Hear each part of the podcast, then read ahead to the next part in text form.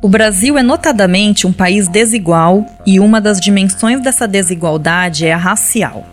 Segundo dados da Pesquisa Nacional por Amostra de Domicílios, PENAD, realizada pelo Instituto Brasileiro de Geografia e Estatística, IBGE, enquanto a média salarial entre negros é de R$ 1.500, entre brancos esse valor sobe para R$ 2.800. Além disso, o analfabetismo é maior entre os negros, a violência é maior, a pobreza também. Por outro lado, os níveis de escolaridade ainda são menores entre as pessoas negras. Tudo isso é reflexo do contexto desigual em que vivemos. Se a dimensão racial já aponta tantas diferenças, imagine quando relacionamos as questões raciais e de gênero. Ser mulher e negra em um país como o Brasil é um desafio e tanto. Mulheres negras e representatividade é um assunto necessário e é o tema deste episódio. Eu sou Eduardo Ferreira. Eu sou Larissa Campos. Começa agora o podcast Capivara na Faixa. Começa agora Capivara na Faixa, o podcast da Assembleia Legislativa de Mato Grosso. E nesta edição contamos com as participações de duas convidadas. Uma delas é Antonieta Luiza Costa, coordenadora do Espaço Cultural Casa das Pretas. Seja bem-vinda, Anieta. É muito bom ter você aqui para discutir um assunto tão importante com a gente. Axé, eu que agradeço poder estar dialogando com, com vocês, que toda a comunidade mato-grossense cuiabana, sobre as nossas lutas, sobre a, a luta antirracista. É um prazer. Quem também nos acompanha no episódio de hoje é a realizadora audiovisual Juliana Segovia, que é integrante do coletivo audiovisual Negro Quariterê. Seja bem-vinda, Juliana. Obrigada, Eduardo, Larissa. É, muito agradecida aqui pelo convite de estar aqui na Assembleia, né, fazendo esse podcast, também na presença da Nieta e compartilhando aí do que a Anieta disse. Estamos aqui para contribuir no diálogo sobre a, a população negra, sobre a negritude, sobre as realizações, as lutas e a resistência. E para começar, a gente vai falar de uma coisa que está bem quente ainda, né? As eleições que acabaram de acontecer. Nós vivemos recentemente um processo eleitoral no Brasil com eleições para prefeitos e vereadores. E aqui em Mato Grosso também houve uma eleição suplementar para senador. Algumas cidades tiveram mulheres negras e trans entre as candidaturas mais votadas. Em São Paulo, por exemplo, a Erika Hilton, mulher negra e trans, foi a mais votada, né? Teve mais de 50 mil votos. Aqui em Cuiabá, a petista Edna Sampaio, que é negra, conseguiu uma das vagas para a Câmara de Vereadores. Enfim, como vocês avaliam os resultados dessas eleições, das eleições desse ano? A gente avalia como positivo. Nós tivemos um avanço muito grande. Né? Quando a gente coloca dentro da Câmara de Vereadores de Cuiabá, não só é, uma mulher, mas uma mulher negra. A gente precisa falar em representatividade. Porque não foi só em Cuiabá, a gente tem aí a Edna Sampaio em Cuiabá, temos a Mazé Silva em Cáceres, temos outra companheira em Sinop, então nós temos avançado. E isso faz com que a gente possa refletir o nosso papel quanto mulher.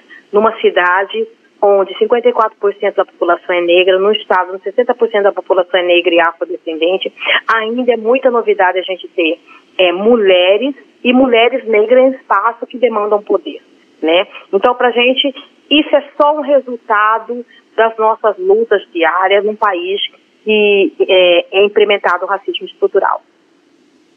Eu concordo com Nieta plenamente.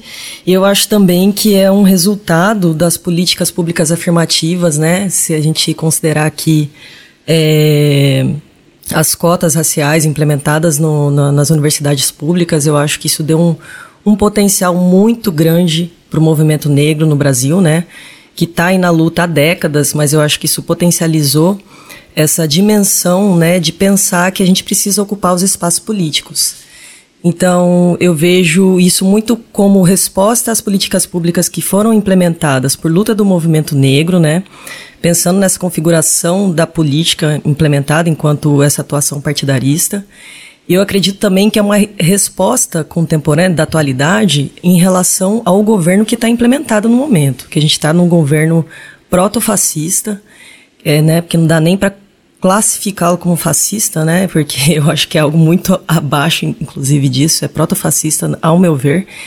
E é uma resposta de, da, da, da população negra e todos os outros recortes, recortes de minorias de direitos que vêm que a gente tem que ocupar. Por mais que eu tenha as minhas críticas em dimensão do que é o partidarismo, que é como funciona a lógica partidarista no Brasil, eu acho que é, nós que fazemos parte desses recortes de minoria de direitos estamos observando agora que a gente precisa ocupar esses espaços da política enquanto representação lá, no executivo, no legislativo, no judiciário, porque ainda com essas candidaturas ainda é um número muito abaixo do que a gente tem enquanto é, equidade de representação. E só é, é, lembrando que a gente também teve um boom das candidaturas coletivas no Brasil, né? A gente acho que aqui em Mato Grosso eu não fiquei sabendo se teve, mas eu sei que no Brasil inteiro foi muito forte e também é, a maioria dessas candidaturas coletivas eram grupos formados por é, pessoas do, é, que, que, lutam pelos direitos LGBT, que mais, mulheres negras, indígenas, enfim, é, dos recortes de, de minorias de direito, né? E Ju, a gente teve cerca de 16 candidaturas no Brasil, né, candidaturas coletivas, né? E isso também muda um pouco o cenário da, da, política é, nacional, né? É, mostrando que há possibilidade das vozes se inteirarem e das vozes assumirem um espaço que sempre foi trabalhado no coletivo, mas na prática isso não funcionava. Então é importante a gente refletir sobre as candidaturas coletivas, sobre também, é, e a Ju falou muito bem, né, de como se chega a esse processo, é todo um processo de construção histórica, de luta, de implementação é, do movimento negro para que haja ações afirmativas, é, políticas públicas. Começou lá atrás com a implementação das cotas, né, quando a gente implementou as cotas na universidade estadual, na universidade federal né? Aí a gente come, começou esse processo de desconstrução e construção de um novo, de, um, de uma nova visão, né, da comunidade negra e para a comunidade negra. A gente observando o resultado dessas eleições assim em nível nacional, Nieta e Juliana, a gente viu um crescimento exponencial de, de, de, de eleitos negros, né? Como nunca no país. E uhum. isso realmente reflete é o resultado dessas políticas, como a Juliana colocou bem, né, de, de do movimento negro, né, desde, desde o governo, vamos dizer aqui, desde, desde a redemocratização, isso vem, vem crescendo. Acho que no governo Lula isso se ampliou muito com as oportunidades, principalmente na, na, nas universidades. E, e olhando para esse contexto social aí, é, social, político, econômico, né, o que mais é necessário para aumentar essa representatividade? Como é que vocês veem isso? Quem começa. Pode começar, é, Anitta. então, é, o, o, que a gente sempre diz, o que a gente sempre luta e faz, é necessário formação. Não existe outro caminho. O caminho é a educação. Não se muda uma sociedade que está estruturada no racismo só com, com, com falas, com, com, através de, de, de, eventos, a gente muda através da formação. A gente precisa ainda investir para que a gente para que a gente possa atingir o mínimo de inclusão, de transformação social, é necessário formação. E essa formação ela tem que passar por todos, por todas as, as, as áreas, né? As áreas de conhecimento, na educação, na saúde, no mercado de trabalho, principalmente na segurança pública. E a gente começa a mudança por aí. E com as crianças e com os jovens. Acho que vocês perceberam o número de jovens. Nós tivemos uma, uma jovem mais votada no país que ganhou para vereadora. E isso é muito bom, vendo a juventude tomar posse, tomar espaço, uma juventude reflexiva, uma juventude consciente, uma juventude que está é, antenada às lutas sociais, está antenada na sua realidade, né? E essa juventude, a sua grande maioria é a juventude periférica, que mesmo sem, sem dinheiro, sem, sem muito acesso, está conseguindo assumir os espaços e chegar. A gente tem uma, e aí é, quando você me quando você diz para a gente assim, começamos, nós tivemos os eleitos, mas é interessante também o número de candidatos né, e candidatas negros e negras da comunidade LGBT que se propuseram a enfrentar esse pleito aqui. Mesmo não sendo eleito, a gente tem candidatos que tiveram muitos votos, né? E isso mostra que esse é o caminho. A gente precisa estar tá lá. A gente precisa se colocar à disposição para essa mudança, né? Não dá mais para ser pano de fundo. Concordo absolutamente com Nieta. É, e eu acho que ver essas pessoas eleitas agora nessa eleição dá um gás, dá uma vontade, uma força maior para que outras pessoas se vejam como possíveis candidatos nessas próximas eleições. Inclusive, já tenho amigos que vieram falar de candidatura coletiva. São coisas que a gente já está cogitando planejar, é, é, conversando com vários amigos, justamente porque a gente observou que nessa eleição teve não só essas pessoas que se candidataram, mas que também se elegeram, né?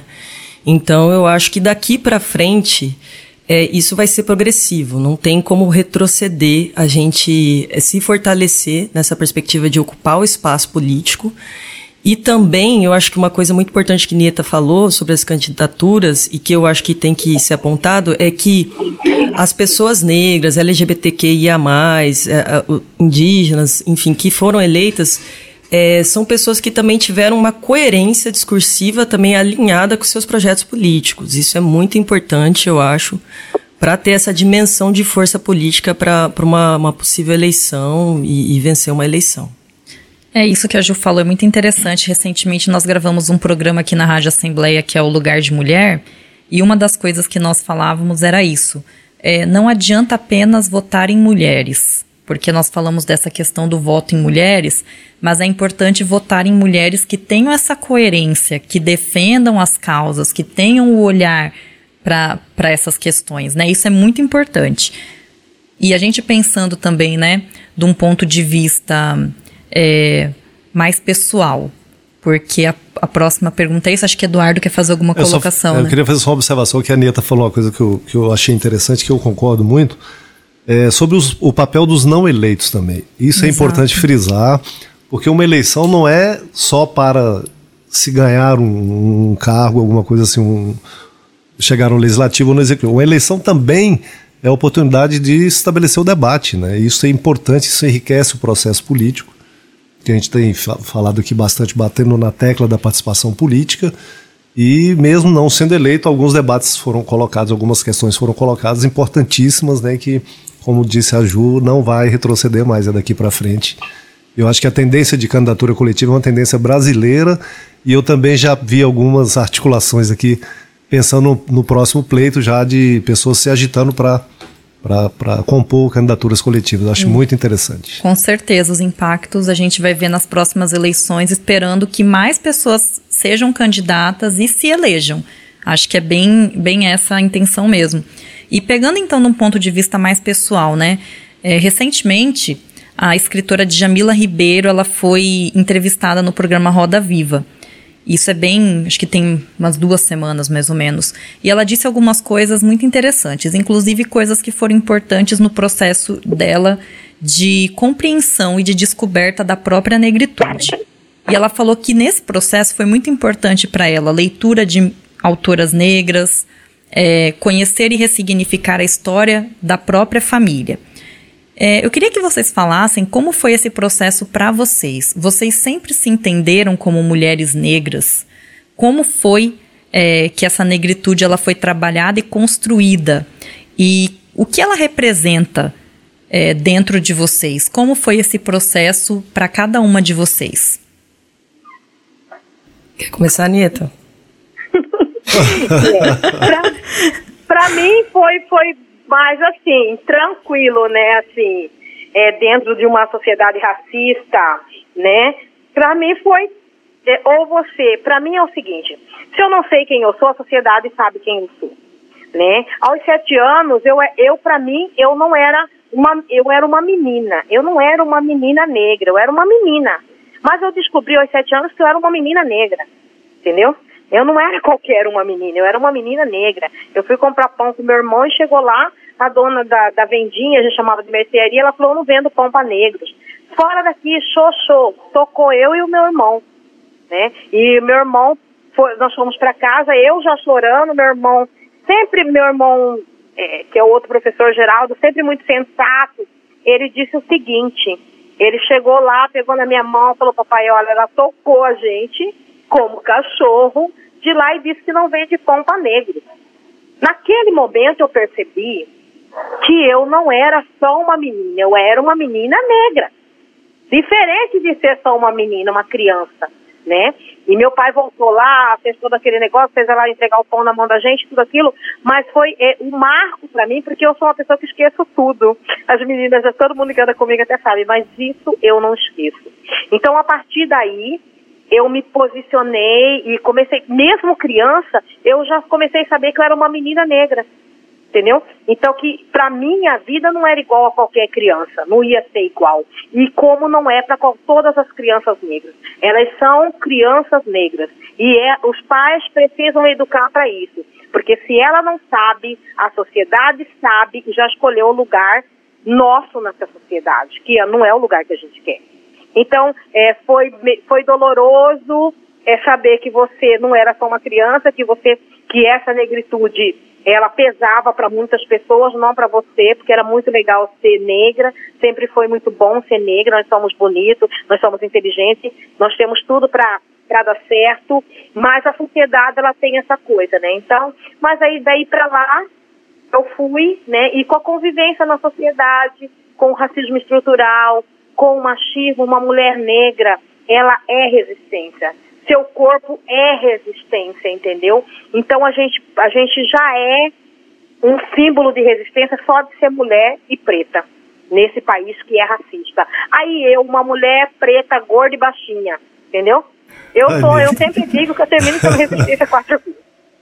mas, é, mas é tranquilo, é, para mim hoje, quando a gente trabalha nas comunidades e vê as crianças nesse com essa não querendo ser negra. A última criança que eu vi ali no bairro é, Planalto, a menina chorava pra gente, tia, eu não quero ser negra. A mãe negra, o irmão nasceu com a pele mais, um pouquinho mais, mais clara, e ela, a dor de ser negra para essa criança, por conta do racismo, é, que acontecia dentro da escola mesmo, né, chamando ela de Nescau, café, isso para ela é muito pesado, é uma, é uma marca que essa criança vai levar para a vida inteira. Assim como eu levei quando me discriminaram pela primeira vez aos sete anos, qualquer mulher, qualquer criança, ela lembra, ela pode não lembrar de nada, mas ela vai lembrar dessa situação. Então eu acho que ser negra é resistência, ser negra é, é, é poder entender o seu papel na sociedade, mas mais que isso, é lutar para garantir o seu lugar de fala, que é o que a gente faz.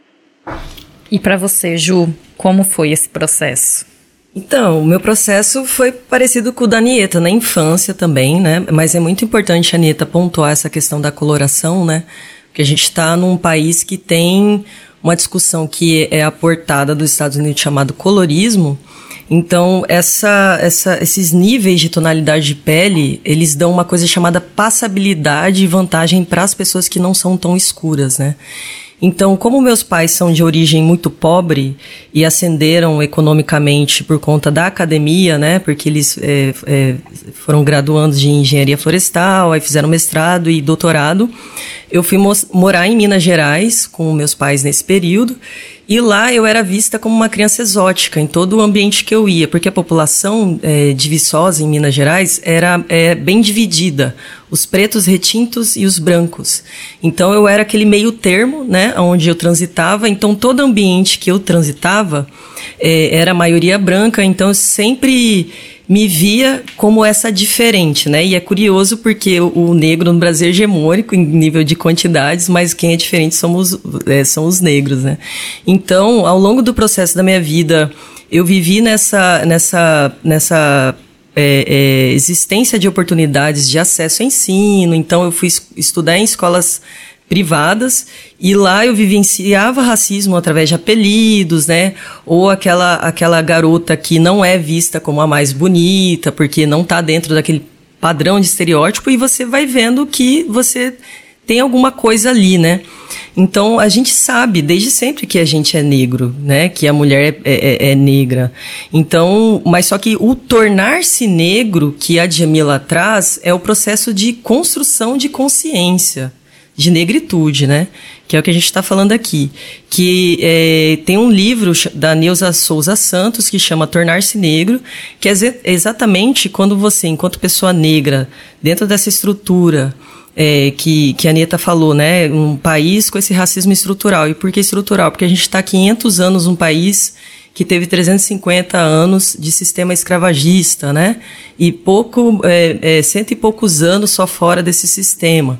Então, é, a gente, quando a gente começa a constatar esse histórico desse país que foi construído para que a pessoa negra sempre é, é, é, acredite que tem que estar no, no, lugar da subalternidade ou não representação em lugares de poder, de autoridade, que é o que a gente está discutindo aqui sobre esse aspecto da, da, política, né? Ou que a gente tem que ganhar menos, como foi a primeira fala de abertura aqui dessa entrevista. Então, quando a gente vai constatando que a sociedade não está feita e moldada para que a gente é, é, tenha essa equiparidade de ocupação de espaços, né? Em cargos, em representatividade, na, no cinema, na mídia, na TV. Na formação das cidades, né? Porque foi, foi jogado para foi relegado para um plano periférico também. Também. O processo de favelização também vem no pós-escravagismo. Então é a coisa não é, não, é, não é tão simples, é bem complicada mesmo. Exato. A complexidade é muito grande, né? É uma construção muito complexa, né? É de centenas de anos, né? Sim, sim. Então, o tornar-se negro é, é, é, é, igual a Nieta falou, a gente sabe o tempo todo, né? Quem somos. O branco não tem dúvida de quem é preto nesse país. Você pode é, é, ser retinto ou não ser retinto, sabe? É, mas o branco sabe quem é preto nesse país e, e, e a gente, quando a gente constata o que nos é né, é, é retirado enquanto direito, que é o tornar-se negro do que Djamila está falando e que a Neuza Souza Santos também disse. E a gente vai só traçando essa construção dessa dimensão de existência negra é, a partir das leituras, né?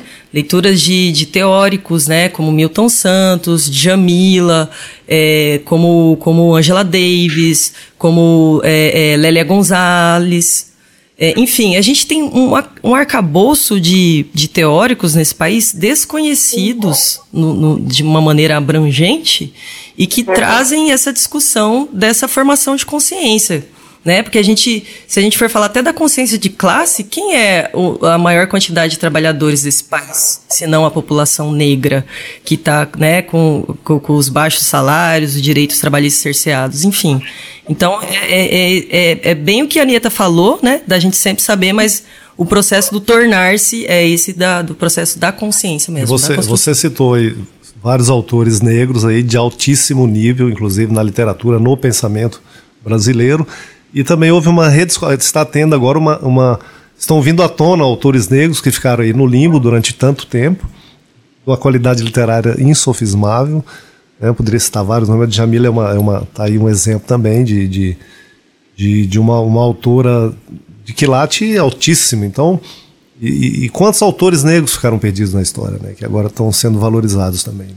É, então, esse é um ano, inclusive, a gente fez 60 anos da publicação do Quarto de Despejo da Carolina Maria, Maria de, da Carolina Maria, Maria de Jesus. Maravilhosa, por sinal. Que é outra autora que está sendo. É, a gente Celebrada, tem ouvido né, falar mais dela de uns anos para cá, né? Mas é uma autora com um trabalho sensacional para a gente entender essa coisa do racismo que vocês estão falando tanto aqui, tão bem, do, desse racismo estrutural mesmo que a gente vive no Brasil. E a gente tem só para dizer que a gente tem também Conceição Evaristo, Sim. Nilma Lino Gomes. Sim. A Maria Carolina de Jesus, ela vem rompendo e ela mostra o quanto que a extensão das mulheres negras e do povo negro, mas em especial das mulheres negras é tardia, né? A gente precisa entender que essa extensão, ela é tardia porque ela se dá ela se dá principalmente no meio das mulheres negras. A gente prova disso, a gente tem aí a primeira dama do samba, Dona Ivone Lara, né? e sempre trabalhou 40 anos num hospital, porque a gente sabe que as doenças mentais, elas impactam diretamente nas mulheres negras por conta do, da situação econômica, de toda a violência que a mulher negra sofre, né? Mas ela só vai ser conhecida há, há pouco tempo, aí logo já morre, né? Juvelina Pérola Negra, né? Mãe Menininha do Canto Ai, entendeu? São tantas as mulheres negras que, que, que ascenderam a gente fala que é tardiamente, porque é, quando ela se acende, aí já, já falta pouco tempo para. Daí ela já some, já desaparece, né? Já vai um outro plano. E só um então, adendo, é, a Maria Carolina de Jesus, ela, é, no período que ela lançou o livro, Nieta, ela, ela vendeu mais que Jorge Amado no período. Sim. E foi traduzida para inúmeras línguas para que o, o, tivessem tiragens em outros países do mundo. E isso também é um dado que pouca gente conhece e tem ciência. Assim, eu mesma fiquei sabendo recentemente sobre isso. E mais, mais que isso, nós brasileiros, é, é isso, a gente não tem acesso, mesmo nós negros, nós não temos acesso à nossa história entendeu? Esse 20 de novembro, quando a gente fala, ai, 20 de novembro, hoje até me perguntaram, né? É um dia que que serve para isso que a gente está fazendo aqui agora, sabe? Para a gente refletir sobre os nossos avanços, sobre os desafios, o que conquistamos, o que precisamos conquistar, né? Para a gente falar sobre nós, porque a gente pode, a gente pode comemorar todos os heróis desse país, mas quando tem uma referência positiva do povo negro, nós não podemos a ameaça de, acabar com o feriado a todo tempo, entendeu? É, em alguns então, lugares, em alguns lugares acabaram, né? É, é. acabaram. É, exatamente. E assim, a proposta é realmente não deixar que a gente tenha referencial. A gente lembra daquela saída da África, quando você sai, você tem que passar é, várias vezes ao redor da África, da, da árvore do esquecimento, né? Então a gente já sofreu isso lá atrás e a todo momento as pessoas tentam fazer com que a gente passe por esse processo do esquecimento das nossas lutas, né, das nossas histórias e principalmente dos nossos referenciais. Porque o que a gente hoje bate, sempre bateu duro, essa bateu duro é uma maneira de dizer, né? a gente sempre é essa, essa mania da linguagem popular, bateu duro e tal, é que a gente sempre fez essa reflexão é sobre as nossas referências. E, Quem e... é referência para mim? Então... Quem são os heróis para mim? Entendeu? Certo. Quando a gente assiste um filme, né? É que onde tudo é referência do povo preto, né? Então, aí, então eu quero. Aquanda, eu, nosso, eu nosso Aquanda. Enieta, eu quero aproveitar o seu gancho aqui sobre a questão do, cine, do cinema, Sim, do filme né? Que nós estamos aqui com uma, uma produtora audiovisual, uma diretora de. Assim, uma revelação para mim aqui em Mato Grosso. A Juliana realmente faz um trabalho sensacional. E uma forma de, de, de, não, de não cair no esquecimento é o registro, é, é, é a reflexão Sim. através da linguagem cinematográfica. Eu queria saber com a Juliana como é que, como é que surgiu o, o coletivo Negro Quariterê. E quantas, quantas mulheres estão envolvidas e como tem sido a atuação de vocês, Juliana? Só para a gente então, a história da mostra eu conto bastante, porque a gente não tem como não contar é, esse início da mostra e nem do coletivo. É, é, na verdade, você perguntou do coletivo, né? Porque as duas coisas andam juntas. Andam juntas, né? É que o coletivo audiovisual negro Quariterê, ele nasceu junto com a Mostra de Cinema Negro. Por quê? Porque em 2016, é, uma produtora de um homem branco aqui da cidade de Cuiabá foi contratada pela, pela Secretaria de Cultura do Estado para fazer uma mostra de cinema negro. E quando isso aconteceu, é, essa produtora, juntamente com a secretaria e com os funcionários o, o, que tinham, os gestores que tinham na época, eles idealizaram uma mostra que tinha só como componentes e convidados pessoas brancas. E, e, numa maioria, né? Se não me engano, tinham dois convidados negros, que era o Juleuzito e acho que o Celso Prudente. E, e o restante, todo, todo um corpo de pessoas é, brancas. E algumas mesas tinham temas, tinham um título, é, é, a, a seguinte frase, que era Deu Branco. É, pessoas brancas comentando sobre filmes protagonizados e, e, e, com temas relacionados à população negra. Então, isso quando saiu para a mídia, saiu nas redes sociais, é, algumas lideranças, alguns coletivos que já existiam alguns anos na cidade é, de Cuiabá, começaram a criticar e, e, e ir direto no, no, no, próprio Facebook da secretaria falar o que está acontecendo, como assim, é uma mostra de cinema negro, isso não está certo. Então, inúmeras pessoas foram é, falar na, é, naquele portal e eu estava acompanhando isso, é, eu, acompanhei de perto, inclusive é, fui na reunião que depois a secretaria chamou para dialogar com os coletivos e com os profissionais que, que tinham interesse em discutir isso. E acabou que essa, essa amostra ela foi cancelada e reformulada de maneira urgente por é, chamando alguns alguns profissionais negros para fazer essa amostra. E quando a gente é, foi discutir com a secretaria, o argumento foi que não tinham profissionais negros do audiovisual no estado de Mato Grosso para compor, para poder ajudar, inclusive, a secretaria a pensar a formulação dessa amostra. Enfim, isso foi tão polêmico, né? E, e de um nível assim, do nível racista mesmo, né? É, que é, após esse fato, eu sei que a secretaria foi mudando seus gestores ao longo do processo e eles foram se atentando que era necessário dialogar, né? Com, com os profissionais negros. E no, no, no, ano seguinte, em 2017, houve um, uma oficina organizada pela secretaria com o Celso Prudente como coordenador, e ali reuniu-se um grupo de pessoas. Essas pessoas é, é, é, de, de, profissionais negros queriam fazer a oficina do, com o Celso, e essas pessoas decidiram fazer uma reunião, e eu fui convidada para participar dessa reunião, e aí instaurou-se, em setembro de 2017, o Coletivo Audiovisual Negro Quariterê. E a partir daí, a gente é, primeiro eu um coletivo audiovisual negro e a gente chamou de Quariterê, porque Quariterê foi um quilombo que existiu no estado de Mato Grosso, na, na região ali do Vale do Rio Guaporé, próximo à Vila Bela de Santíssima Trindade, e tinha como líder Teresa de Benguela, né? é, essa história, essa mulher é, histórica que a gente sabe que foi guerreira, foi resistência, mas a gente sabe muito pouco sobre ela, até porque, como a Anieta falou, a, é, a, a história da negritude, da, da, nossa herança africana, foi apagada e invisibilizada ao longo do processo histórico do Brasil.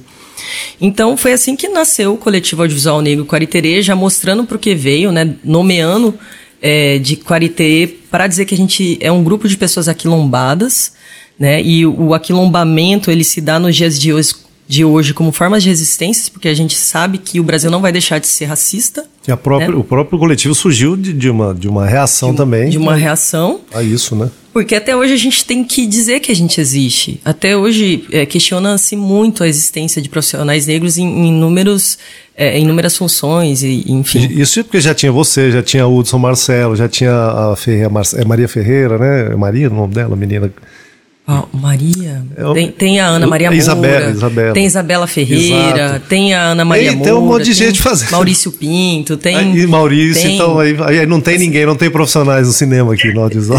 é, e muitos mais, né? A gente, Sim, a gente é do aqui só Sim, exato. É, também faz parte da estrutura invisibilizar, né? Tornar essas pessoas invisíveis, né? As pessoas, na verdade, elas sabem que a gente existe. Mas é muito mais fácil é, fazer de conta que não existe. Vamos deixar invisível, porque nós somos invisíveis na maioria das vezes.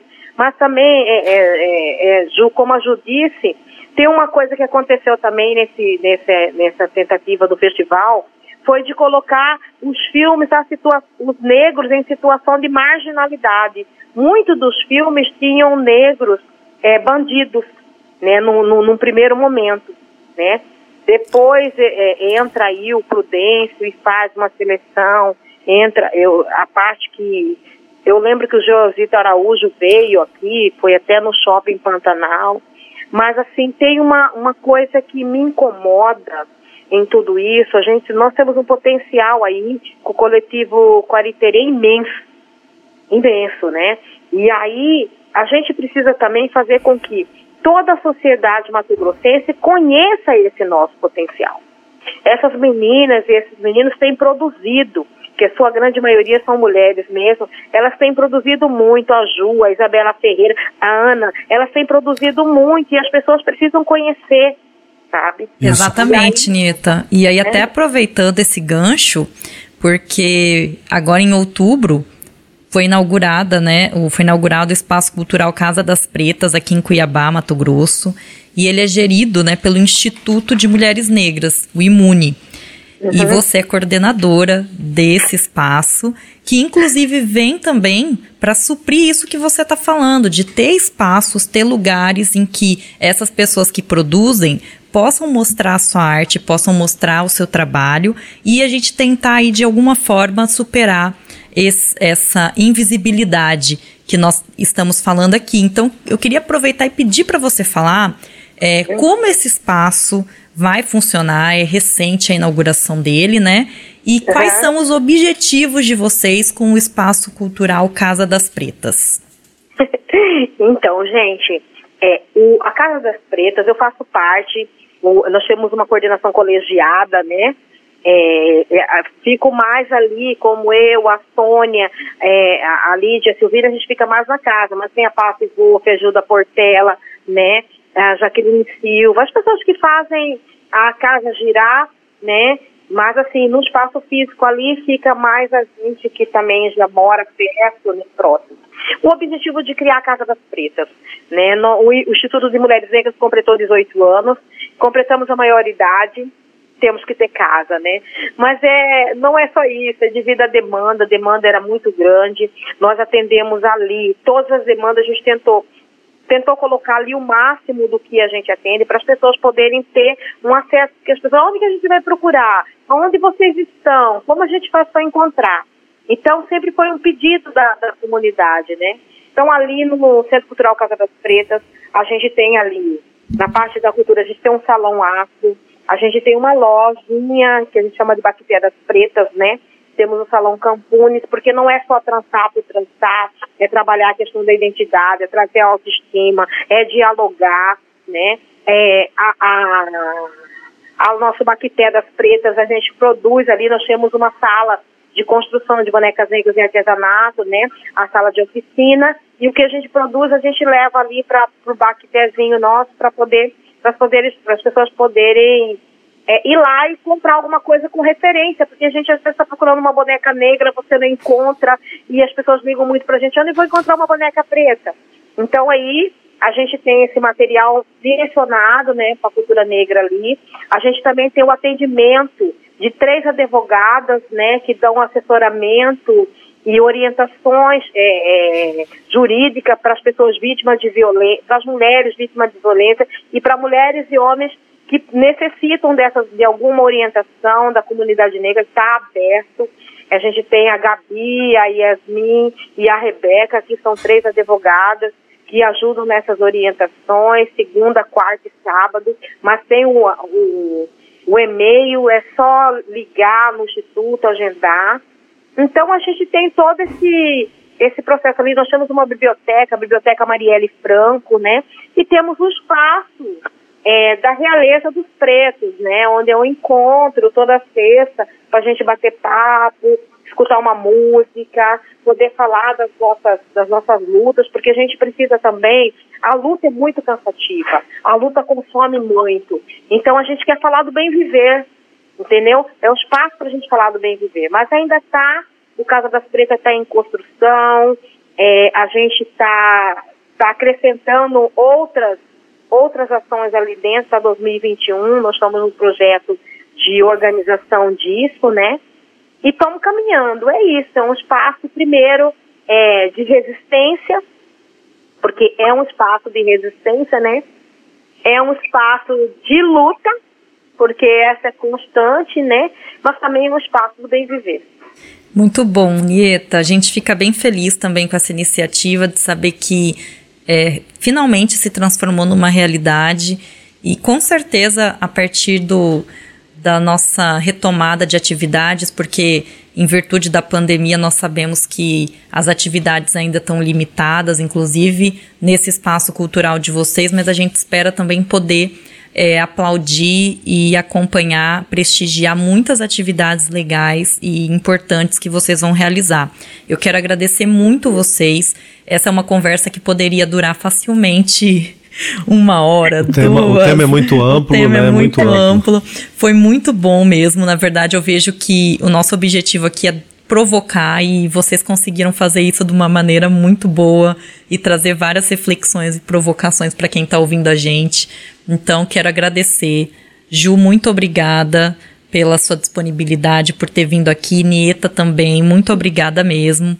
E dizer que a gente está à disposição aqui no podcast da Assembleia, na Rádio Assembleia também, na Assembleia Legislativa de uma maneira em geral, né, Eduardo? Isso, com certeza. Juliana, muito obrigado. Foi muito elucidativo a conversa com você. Obrigado, Nieta. Sempre bom falar contigo também. É. E, e que os empreendimentos aí cresçam, né? É, tem tudo, tem futuro, tem tem público, tem demanda, tem o que falar, tem o que refletir, é. tem o que fazer de poesia, né? Então é isso. É. Muito obrigado. Muito obrigado. Né, no pedaço, a gente que agradece. Eu quero agradecer muito, né, Eduardo Larissa, pelo, pelo convite. Vocês é, é, é, também são é, um pouco da nossa resistência, né? Aí Com quando certeza. vocês trazem o tema, quando vocês chamam a gente para debater, a gente precisa disso, a gente precisa que os, que, que os mecanismos de imprensa dessa cidade, desse estado, eles deem esse acesso, eles deem voz a quem realmente constrói o espaço de luta, o espaço de integração, como a gente tem feito, né? É isso. É, quero já também dizer que é sempre um prazer estar junto com a Ju, né? né quem eu aprendo muito e respeito pra caramba por tudo que ela tem feito é, por nós, pelo nosso Estado. E é sempre bom estar com vocês. Obrigada e axé. Muito obrigado, valeu. Quero agradecer também, Obrigada. Eduardo, Larissa, Nieta, pela honra aqui da oportunidade desse diálogo. E é isso, se é, quem tiver interesse em entrar em contato, a gente tem rede social, é, é a Casa das Pretas tem, o Coletivo Quariterê tem, Instagram, Facebook, e é só entrar em contato que a gente vai estar lá à disposição para poder trocar mais com vocês. Imensamente grata por essa oportunidade. Muito obrigado. Capivara na Faixa, o podcast da Assembleia Legislativa de Mato Grosso.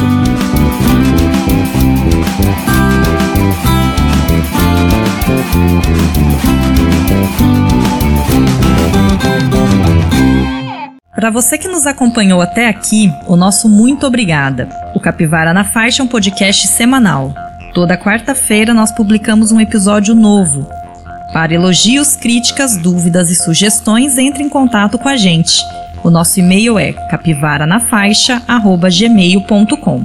Bom, nós tivemos na técnica hoje o Jimmy Oliveira, né, edição do Vila Júnior, roteiro e apresentação de Larissa Campos e apresentador aqui também eu, Eduardo Ferreira. Muito obrigado, mais um Capivara na Faixa. Você ouviu Capivara na Faixa, o podcast da Assembleia Legislativa de Mato Grosso.